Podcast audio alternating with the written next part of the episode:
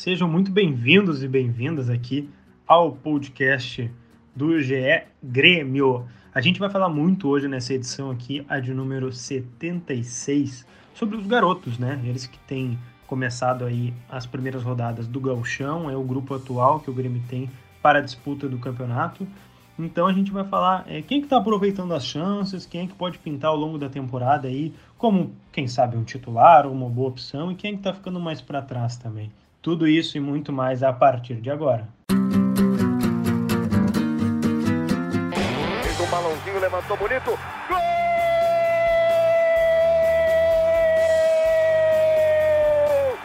grande jogada de Renato pela direita. Partiu Luan, dominou o lance, é bom, o lance é bom, o lance é bom, o lance é bom. Olha o gol, olha o gol, olha o gol. Golaço do Grêmio. Para Everton, chegou, fez a finta, outra boa jogada, cruzamento. Olha a chance, olha o gol, olha o gol, olha o gol, olha o gol, olha o gol. Gol do Grêmio! Olá, olá pessoal, tudo bem? Começando o podcast GE Grêmio aqui para vocês. Eu sou Lucas Bubbles, repórter do GE. Globo. Estou aqui com o meu colega, o. Olha, eu já ia falar o Eduardo Moura, cara. Não, Eduardo Moura tá de férias. Eu tô aqui com o Roberto Zambuja. Opa, beleza? Tudo bem, Lucas? Tudo bem? Todo mundo? Espero que todos bem. Espero que o Eduardo Moura de férias também esteja bem. É, porque o, o, o, Betão não tá de férias. O Betão deve estar no que, o quinto chimarrão hoje, Beto, ainda não? Rapaz, até tu me deu uma boa ideia. Eu tinha esquecido do chimarrão. Quando terminar a gravação do podcast, eu vou lá fazer um. Beleza. Em homenagem beleza. a ti, vou te marcar nas redes sociais. Por favor, por favor. A gente, a gente reposta. Bom, Roberto Zambuja, estamos aqui para falar de Grêmio, um assunto que a torcida gosta bastante, né? Das categorias de base e que até agora a transição, né? Que o Grêmio, o Grêmio não coloca como base, mas sim um, um elenco profissional, que hoje não é mais sub-23, sub-21, mas vários desses garotos que habitavam essas categorias hoje formam o grupo do Grêmio que está jogando o Galchão, inclusive jogou a Libertadores. É, a gente grava o um podcast aqui na quinta-feira, Roberto Zambuja, 18 de março, é, dois dias depois, praticamente, né, do Grêmio é, ter entrado em campo na Libertadores, praticamente né, jogou com a vantagem embaixo do braço, o regulamento embaixo do braço, confirmou a vantagem lá de 6 a 1 que tinha, que tinha feito no jogo de ida contra o Ayacucho, venceu de virada 2 a 1 e agora vai pegar o Del Valle. É, dos garotos, Roberto Azambuja, como é que tu viu esse, esse jogo aí de volta, que foi lá em Quito, né? A gente já explicou por que mudou de local, mas como é que tu viu os garotos, assim, quem te chamou a atenção? Olha, Lucas, esse jogo é, é um pouco difícil de, de, de ter algum destaque, alguma coisa mais uh, positiva em relação aos jogadores, porque tem a influência da altitude hum. e, e com a altitude fica difícil tu, tu poder afirmar assim, ah, esse jogador foi mal, jogou mal, porque daqui a pouco tu não sabe se ele não estava com bastante sob efeito da, da efeito negativo da altitude, né? Uh, o que a gente pode dizer é que o melhor em campo eleito pela Libertador, pela Comebol, foi o, o Ferreira. E isso acho que é, foi até meio que um consenso entre nós da imprensa, torcedores em geral, né? Uh, o, o, Ferreira foi o, o, o desafogo que o Grêmio teve, né? Até foi uma espécie, lembrou bastante da, da época do Everton ainda, quando no, em 2019, né? Que ele era muito o desafogo do time quando, quando a situação estava complicada, não tinha muita, muita saída. O, o, gol, né, Beto? O gol foi incrível, né? É, ele, exato. Ilustra foi... o que tu falou. Isso, e, e, teve, não foi só essa jogada do gol, teve outras várias, principalmente no primeiro tempo, né? que ele foi bem mais ativo no jogo, assim. E, e, com relação aos outros, cara, eu não, eu não vi muita coisa de, de muito absurdo dos outros jogadores, confesso, assim, uh, de, com, com relação a, a grandes atuações. Uh, o, o Breno fez umas defesas, mas não achei que ele foi tão uh, exigido. exigido. exigido. Acho que em termos de né, chutes mais complicados, né? Porque a maioria dos chutes normalmente é foram nele, né? Ou, é isso nele, perfeito. Uh, e, e, os dois zagueiros eu, eu achei que foram bem uh, no, no, lance do, do gol do Ayacucho. O, o erro, creio que não foi deles, foi uma bola rebatida dentro da área e, e o erro foi da marcação do rebote ali. Uh, talvez algum erro dos volantes, do Wanderson, principalmente. O Wanderson, eu achei ele, que ele foi mal na partida. Inclusive, ele, um ele nem dele, é, ele nem estava no lance, no, o lance do gol foi construído ali pela, pela esquerda, no lado dele, e eu fui ver depois nos replays, a gente eu não encontrava o Wanderson no lance, ele estava voltando do, do lado do meio campo mais para o lado esquerdo, descendo para a direita. Eu, eu não vou lembrar aqui toda a jogada, uhum, como é que uhum. aconteceu, mas ele estava totalmente fora de lugar. Então, assim, uh, mas é, é assim, não, não vou ficar aqui uh, botando crítica e, e uh, avacalhando o jogador, nem é essa nosso, nossa ideia, por, por ter ido mal naquela partida, uh, porque a gente realmente, o efeito da altitude, nem a gente sabe como é que é. Então, já o jogador. Quito, hein, Roberto Zambuja? Claro Esteve que não, né? acima da altitude.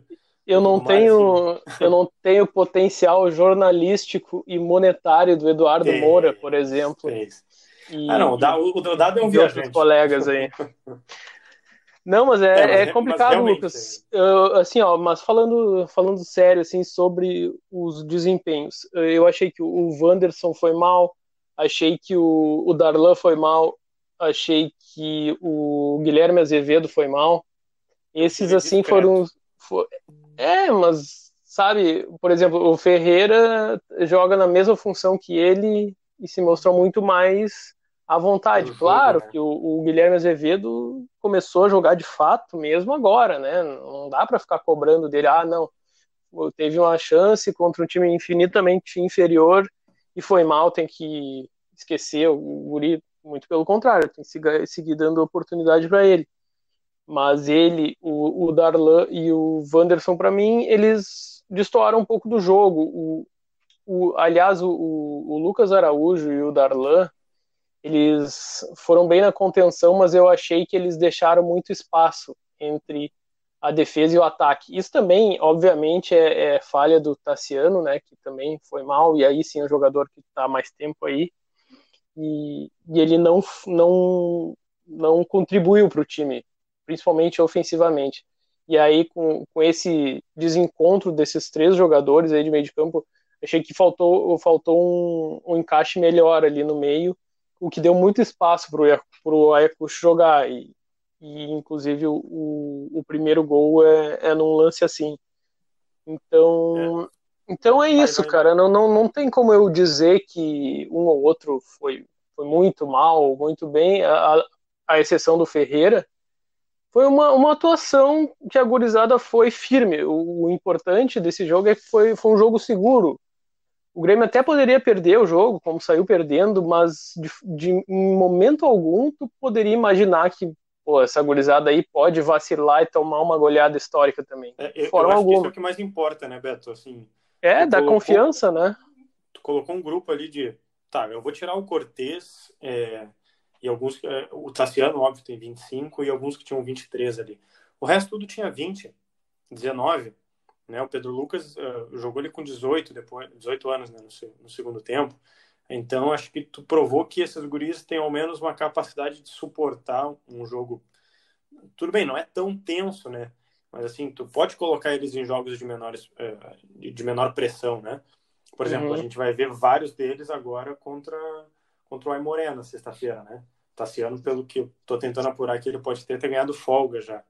Então vai ser o Pedro Lucas, vai ficar talvez só o Cortez ali. Então tu começa a ver que é, o Grêmio está apostando nesses garotos para jogar em jogos que talvez há uma, duas, três temporadas atrás seria o grupo principal, né?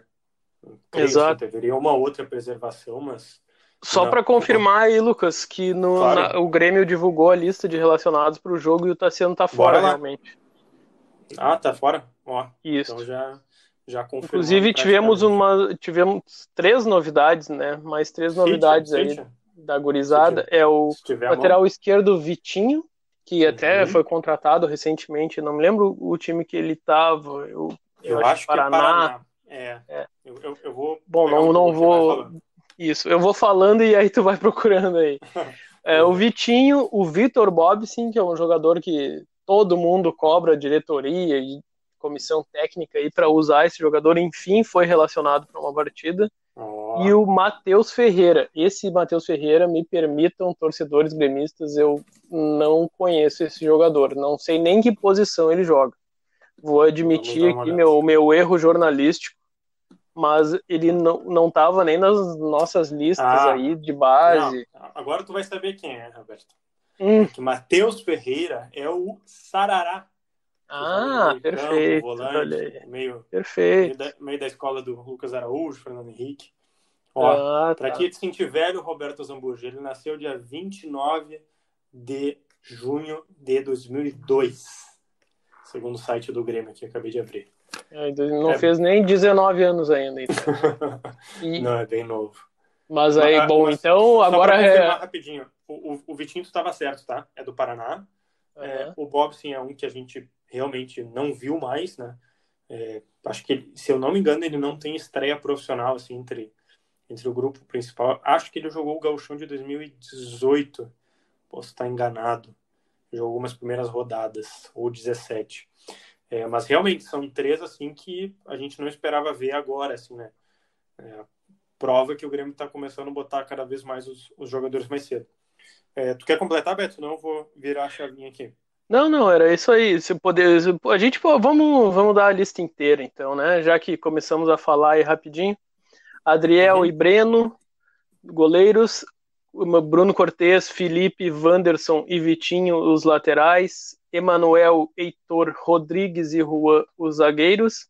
Aí tem uma turma do meio de campo, que é o Bitelo, Darlan, Fernando Henrique, Lucas Araújo, Matheus Ferreira, o Sarará, Pedro Lucas, Jonathan Varela, Vitor Bobsin, e no ataque Ferreira, Guilherme Azevedo, Léo Chu, Léo Pereira e Ricardinho. É só gurizada mesmo, né? A, a exceção do, do Bruno Cortes e do Rodrigues, que é um, um veterano perto dessa turma aí, só gurizada. Sim, Sim só gurizada. É, vamos fazer uma análise mais geral, então, agora, Beto. Vamos ampliar. A gente estava focado no jogo contra o Ayacucho, que é o mais recente, né? É, mas assim, a gente viu alguns garotos né, jogando contra o Brasil de Pelotas ali no segundo tempo. É, depois a gente viu praticamente no esportivo, né? Acho que foi uma grande amostragem. Ainda tinha o Isaac, que foi para Fortaleza, né? Agora o Ricardinho ganha a chance. É, teve o jogo do Ayacucho volta e agora vai ter o Aimoré. É, mas quem é que tu consegue ver que está começando a se destacar e dar ao menos assim uma pontinha de, de ideia do tipo, ó, eu sou útil durante a temporada as minhas atuações estão mostrando que eu sou menos útil. Acho que para titular ainda tá difícil a gente. Talvez o Ferreira, mas o Ferreira a gente tem a amostragem há muito mais tempo, né? Não, é que assim, por exemplo, se a gente vai usar o Ferreira e o Wanderson como exemplos, esses aí estão consolidados, mas eu acho Bom, que a gente pode até tirar eles, então. né? Isso. Vamos descartar Isso. eles e o Rodrigues, né? Pode ser, pode ser. Concordo. Aí eu posso dizer que o Breno pode virar titular aí, quando voltar Vanderlei e Paulo Vitor. E eu quero ver mais do Léo Chu, que no, ele não, não jogou muito tempo no, contra o Ayacucho, ele jogou só no segundo tempo. E contra o Esportivo ele foi bem, né, principalmente no primeiro tempo.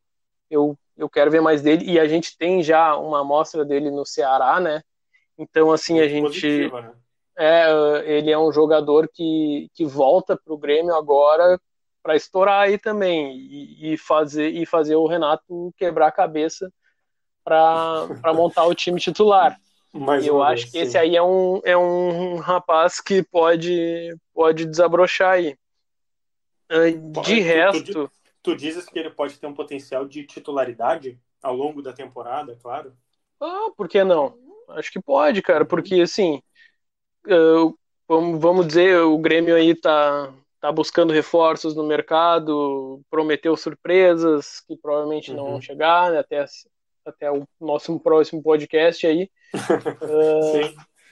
Mas assim, tava, a gente estava analisando. O, tu, Lucas Bubbles, fez uma matéria sobre o Ferreira, muito boa matéria. E quem não conferiu pode conferir lá no claro. ge.globo barra Grêmio. que, que ele já agora ele, ele tem um status de titular, né? Uh, se, o, se o PP não quiser mais jogar como, como aconteceu durante toda essa negociação com o Porto aí, ele pode assumir a posição. E também pode sobrar para o Alisson, que né, é um jogador muito voluntarioso para a equipe, mas eu estava vendo, ele Falta. fez 46 jogos, se não me engano, na temporada e três gols marcados. Para um atacante é muito pouco, né? apesar dele da gente entender o papel que ele tem para o time, para o funcionamento do time, mas daqui a pouco se tu reforçar mais o meio de campo, tu pode meter ali o Ferreira numa ponta, o Léo Chu na outra, né? E PP, sei lá, para fornecer o jogo para o Diego Souza aí, fazer uma correria, mudar um pouco o perfil do time, né? Uh, acho que isso aí vai estar tá, vai tá para ser debatido durante a temporada aí, e por isso que eu vejo sim um espaço para o Léo Chu entrar. Mas ele tem vou... que confirmar o que ele já tem mostrado aí. Sim, mas eu vou complementar assim, Beto. É... Digamos, né? Nada contra o Alisson, mas eu acredito que tu possa fazer um desses garotos que a gente cita aqui tanto, Ferreira, Chu, Azevedo, seja lá quem o Renato preferir, é... fazer, é... complementar a marcação, no, uh, no, digamos, no repertório de futebol dele, né? É, porque eu acho que nem o Alisson é tão marcador, é, quanto talvez o Ferreira seja, sabe? Acho que o, o Alisson tem sim um, um, um senso maior, porque o Renato pede taticamente, né? De voltar mais, acompanhar o lateral, ajudar e tal. Mas acho que isso também tu pode construir no garoto.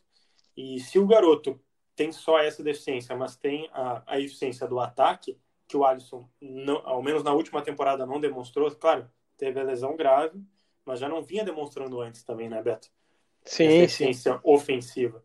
E, pô, tu tem o Léo Chu, Ferreira, PP, o Azevedo que está começando né, bem, está oscilando normal, mas por que não tentar esses dois pontas e, pô, ainda tem o Diego Souza, né? É. Acho que tu acaba formando um trio ofensivo, assim, bem, bem interessante.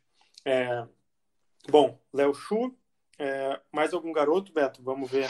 Então, eu, Lucas, tenho, é isso eu que eu queria. Expectativa.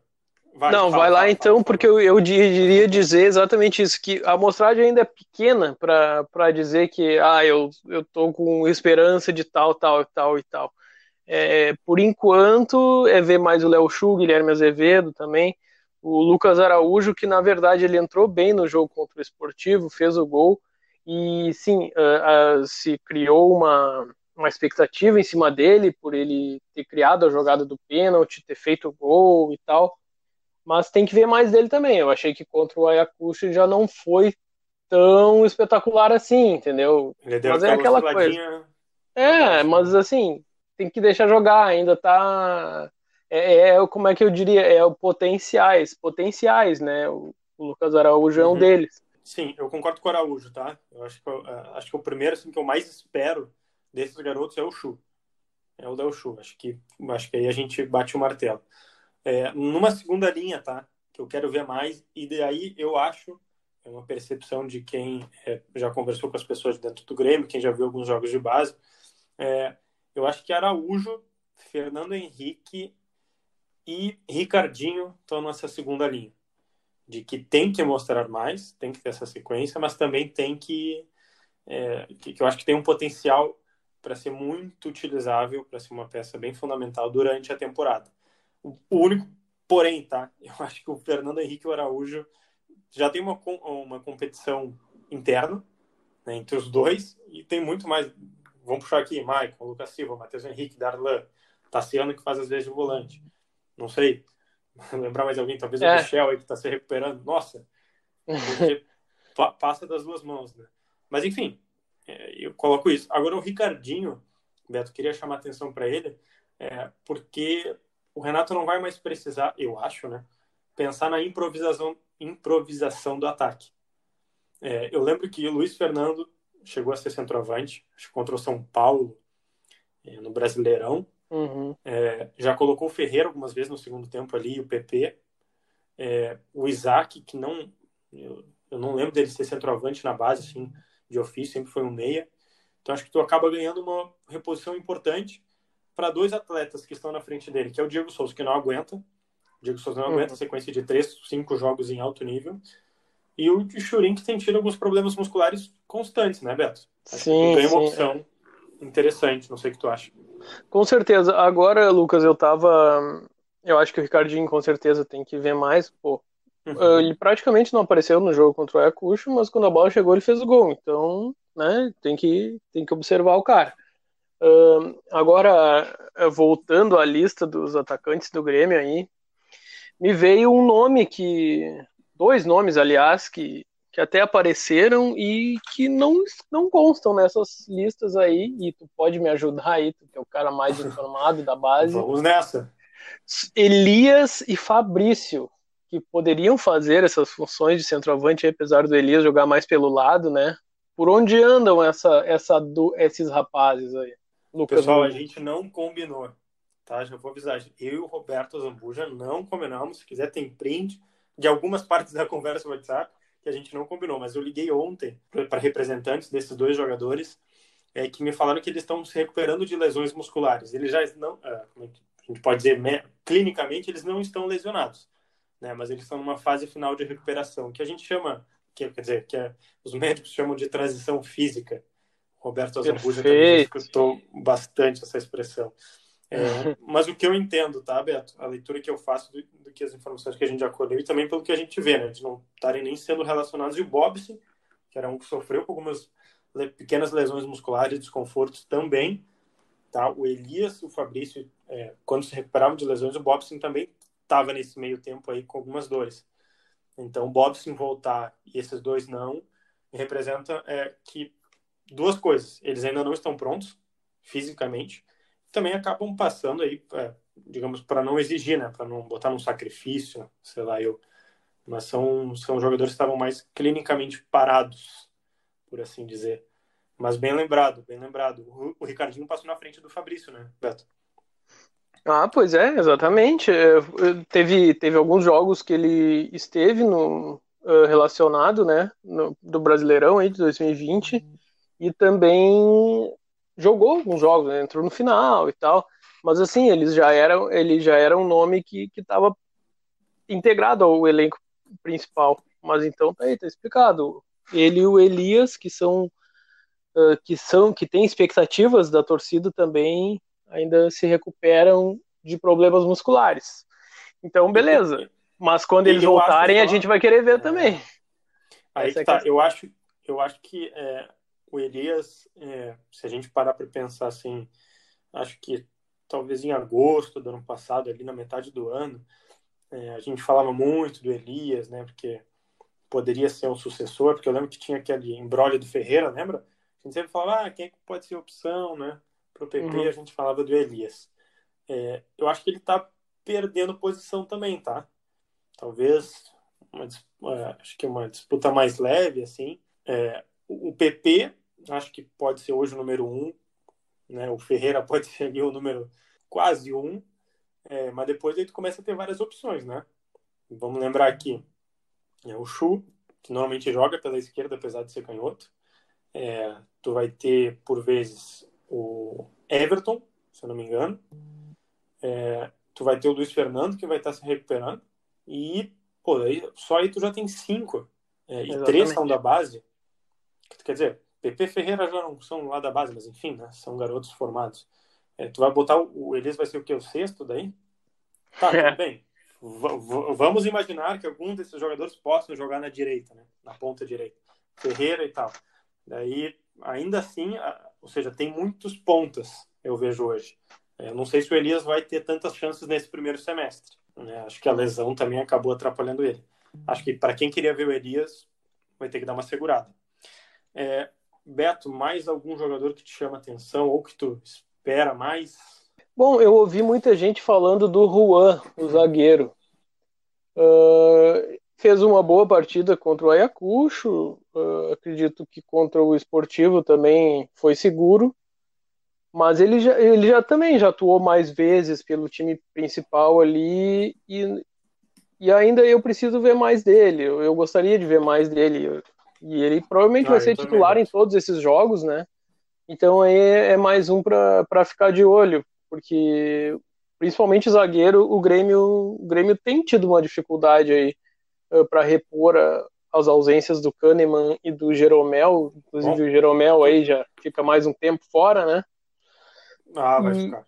E, e aí com Paulo Miranda e David Braz, alguns jogos eles, eles vão bem, uh, inclusive fazem gol, aí no, no, jogo seguinte falham. Tu vai lembrar então... da final, né, Beto? O que, Exatamente. a gente especulou e com informação de quem seria o zagueiro, tanto para o jogo de ida quanto para o jogo de volta, não foi brincadeira, hein? Que a gente é verdade. conseguiu projetar, ou seja, é, só das informações que a gente já tinha, que a gente sabe que a gente não tem 100% de acesso dentro de um clube, ainda mais agora com pandemia, que a gente tem a distância física também, é, havia uma incerteza sobre zagueiros titulares, é, que eu acho que vai continuar tendo, tá? Claro, tô, tô tirando o óbvio que é Jeromel e Kahneman, mas é, quem é que vai ser o parceiro do Kahneman no contra Del Valle? Ninguém eu, bate o martelo hoje. É, é. Tu, tu bate... Ah, se tu vai bater o martelo, então vamos lá, Roberto Zambuja. Não, não, eu, eu, ia, su... eu ia sugerir que, de... dependendo de como ele for nesses jogos, vai ser o Rodrigues. Ah, Mas ah, é um jogo, sim. é um jogo que precisa de gente com mais cancha. Então, daí nesse caso, eu acho que o David Braz tá mais na o David Braz não, perdão, o Paulo Miranda tá mais na frente. É, porque o Del Valle não é o Ayacucho, né? exatamente. É. Isso daí vai ser um bom debate, inclusive, sobre o ah, os próximos podcasts, certamente. É, Roberto Zambujo, estamos chegando já no finalzinho aqui do podcast. Acho que já estamos quase em 30 minutinhos. É, Beto, pelo que eu já consegui apurar um pouquinho, tá? Os garotos do Grêmio jogam os próximos três jogos, no máximo. Pode jogar o quarto? Pode. Mas a princípio jogam os três próximos, que são Aimoré, agora na sexta-feira, né? Dia 19 de março. Tem o São José na segunda-feira seguinte, ainda tem o Juventude, que aí o Juventude pode ou não ter algum, é, digamos assim, algum daqueles jogadores que saíram de férias, de férias, perdão, ou estavam se recuperando. Acho que já é uma boa amostragem, né, Beto? Com certeza. É, vamos, quatro, vamos lembrar jogos. aí que, que o, o, grupo se representa na segunda-feira quando joga contra o São José. Aí ninguém vai jogar. Contra o Juventude uhum. são três dias depois. Acredito que muito dificilmente vai, vai entrar alguém do, do time principal. Aí a gente já pode pensar ali na frente contra o Pelotas, né? Que nem tem data definida ainda. Então pode. Mas na teoria seria no, no, no final de semana seguinte, né? Daqui uma isso. semana, digamos. Isso, isso. Do, do, que estamos gravando. Então, então já, pô, mais quatro jogos aí é uma boa amostragem para essa garotada, né? Então aqui, ó, já, deve ter gente ali nesse grupo que vai jogar contra o Aimoré que tá olhando o calendário ali, ah não, aqui ó, a gente vai ter esses jogos aqui, depois vão voltar os caras, que aqui agora é minha Copa do Mundo, cara. Então, então eu até acho porque... que até, até os fala, times fala. do Gauchão que vão enfrentar o Grêmio que vão, vão ter que mostrar o, o potencial que eles têm para subir na tabela, para escapar de rebaixamento, sei lá. E Sim. porque essa gorizada aí não vai entrar a, a, meia bomba, não. Não, não, claro que não. É, e também, além da Copa do Mundo, é também a Copa do Mundo do Del Valle, né? Digamos assim, porque, como tu falou, pode ser o Rodrigues, pode, mas daqui a pouco imagina se o Juan vai muito bem em todos os jogos. É, é. Pensa em algum outro jogador, não sei. Daqui a pouco o Araújo destrói, não sei. Estou né? conjecturando aqui, mas também é uma sequência é, para o Renato começar a ter algumas. Uh, ah, mas é, pela, é, o ban, é o banco, né? É formar o banco também. Isso. Não, é, não são só Por 11, exemplo, né? Eu, sinceramente, uma opinião aqui, nada de informação, eu não me impressionaria se o Ricardinho fosse uma reserva imediata do Diego Souza nesse início, tá? Uhum. É, uhum. Não vejo o Churin assim para tanto é, se o Ricardinho mostrar nesses próximos jogos é, algo a mais assim, né, dele que a gente uh, Lucas, é, eu acho que é aí aí é que vai entrar uh, essa nova reestruturação do Grêmio. Aí que a gente vai entender o que de fato o Renato e a direção se programaram. Colocaram coletiva para falar que aproveitamento maior da base, não vai ter mais time de transição. Só que a gente sabe que o Renato tem um histórico de aproveitar os jogadores mais experientes no, nas situações mais complicadas. Então, Sim. assim, se precisar tirar o Diego Souza contra o Independiente Del Valle e tu ter o Ricardinho e o Churin no banco, se ele quer de fato, uh, não digo acelerar, mas dar essas oportunidades, mudar, botar para jogar de fato, fazer o que a torcida tem pedido, Aí sim, aí ele pode colocar o, o, Ricardinho e aí a gente vai entender que realmente mudou. Mas se ele seguir insistindo uh, sempre no Churin, não dá nenhuma oportunidade para o garoto depois, aí meio que vai mostrar que foi só o discurso, né? Então é são nesses momentos assim que, que o Renato vai ter que dizer, ó, tá aqui o nosso projeto, esse é o nosso planejamento, uh, vamos botar na fogueira, mas vamos botar, é isso aí, o Guri tá merecendo, e, e aí assim, vai sobrar pro Churin? Vai, mas é, essa, é a, essa é a nova política do Grêmio e doa quem doer. Vamos deixar um spoilerzinho, spoiler não, mas né, aqui um assunto por um próximo podcast, um próximo debate, que é o Grêmio está atrás de um fazedor de gols camisa 9. Tu vai ter, então, o reforço, que é o que o Grêmio está né, conjecturando e, e, buscando, sondando, negociando. Tu vai ter o Diego Souza, tu vai ter o Churinho, tu vai ter o Ricardinho. Tudo bem, acho eu que o Diego Souza vai continuar sendo titular, ao menos nesse primeiro semestre. Mas e aí, a contratação vai ser quem? Vai ser um cara badalado? Tá, daí o Churinho e o Ricardinho vão fazer o quê? Porque o Renato é. normalmente só relaciona dois centroavantes por jogo. Olhe lá, três. Então, enfim, assuntos para um próximo podcast, Roberto Zambujo. Te agradeço já. Considerações finais, por favor. Não, só queria convocar o torcedor gremista a seguir nos acompanhando e acompanhar de fato esses três, quatro jogos aí da gurizada e também não sair em rede social queimando um ou outro por qualquer eventual erro porque porque tem que dar confiança para essa gorizada aí. Se, se, se pediram tanto, né? Agora não adianta querer achar que no primeiro jogo que eles jogarem vão, vão resolver a vida do clube, né?